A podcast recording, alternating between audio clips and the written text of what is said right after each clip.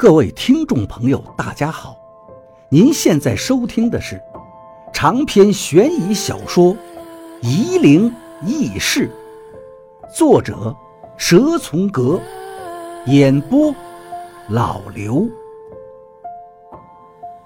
第四十四章，舅舅，妈的，杨泽万是柳涛的舅舅，怪不得，怪不得。我心里一些谜团都解开了。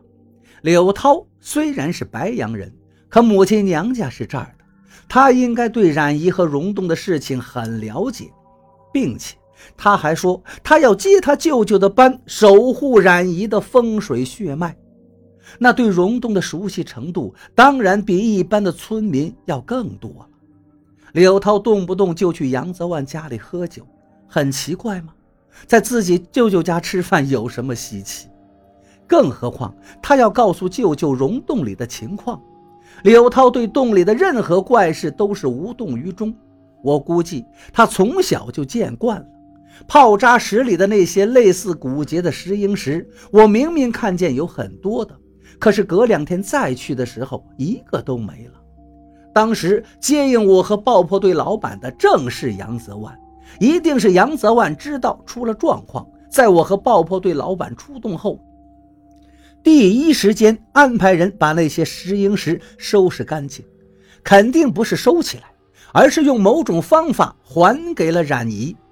可是柳涛送给了娟娟一块，也就是说，杨泽万安排人收拾石英石骨节的时候，柳涛就在场。柳涛为了讨好娟娟，私自拿了一块藏起来。送给娟娟后，受浙江人指使的娟娟根据骨节大致推断出血石在洞里的某个地方。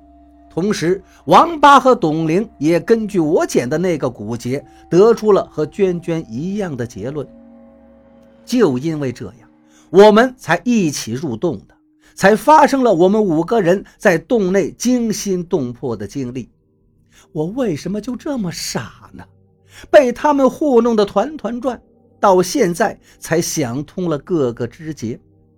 我对柳涛喊道：“现在不是旧社会了，不能这么做事儿。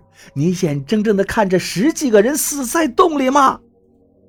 柳涛在犹豫着，毕竟他接受过高等教育，思维方式当然不能和这山间的村民相同。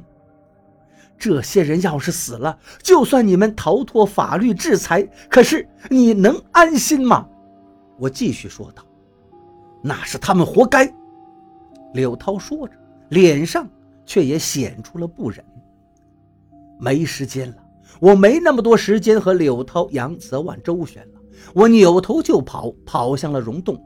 我想清楚了，就算我不进洞里，杨泽万也不会放过我。我还不如进洞里提醒里面的人一起逃脱，还有一点机会。有几个村民要追我，被杨泽万拦住了。他进去不是更好吗？其实，溪水已经快漫到水坝顶部了，大地又震动了一下。水坝的基础我是知道的，就是个豆腐渣工程，水坝支撑不了多久了。可我没有选择。只能往溶洞里跑去。杨泽万嘴里嗯了一声。村民们会意，拿起手中的铁镐和八棒锤，走向了水坝。他们已经等不及洪水来冲垮水坝。我边跑边喊：“刘涛，你愿意跟他们一起糊涂吗？走了这一步，一辈子都回不了头了。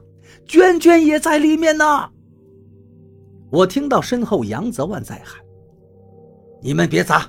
等等，他是我外甥涛牙子，等他回来。柳涛从后面追上了，一起进了溶洞。洞外的杨泽万在狂喊，和村民争执的声音隐隐的从风雨中传进洞里。我心里安定多了，说服了柳涛一起进来。我生还的胜算大了好几倍。我和柳涛飞快地在洞里的栈桥上飞奔。我们都对洞内很熟悉，虽然洞里道路复杂，我们并不受影响，只是飞快地跑着。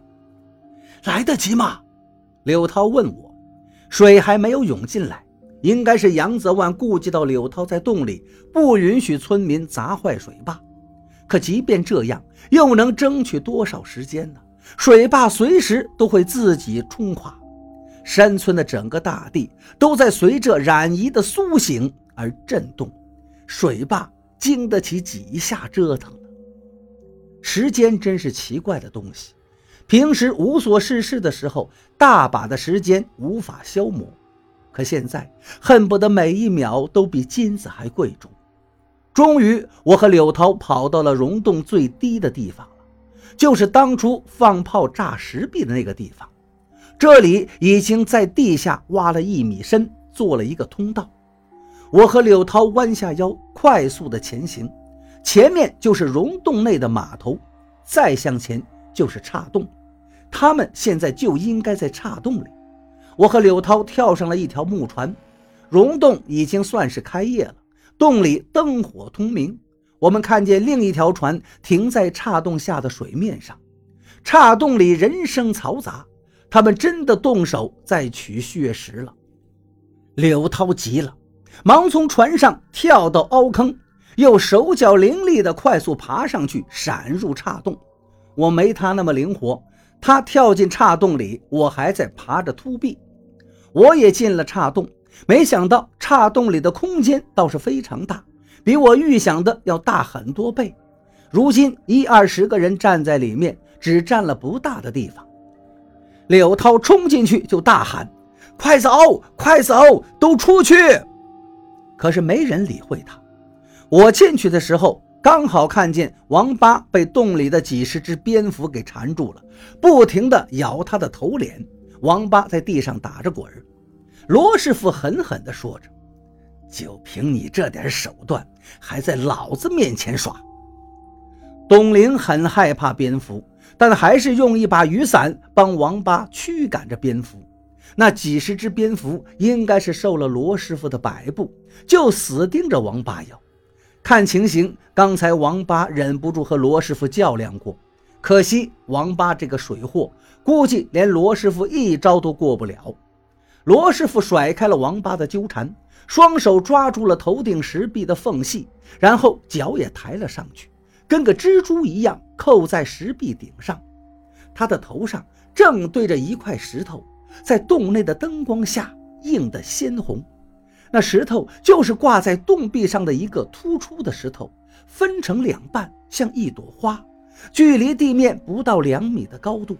罗师傅的身体在石壁顶上略略移动了一点，接下来，他的举动让我们所有人惊喝不已。只见罗师傅张开嘴，露出白森森的牙齿，像血石咬去。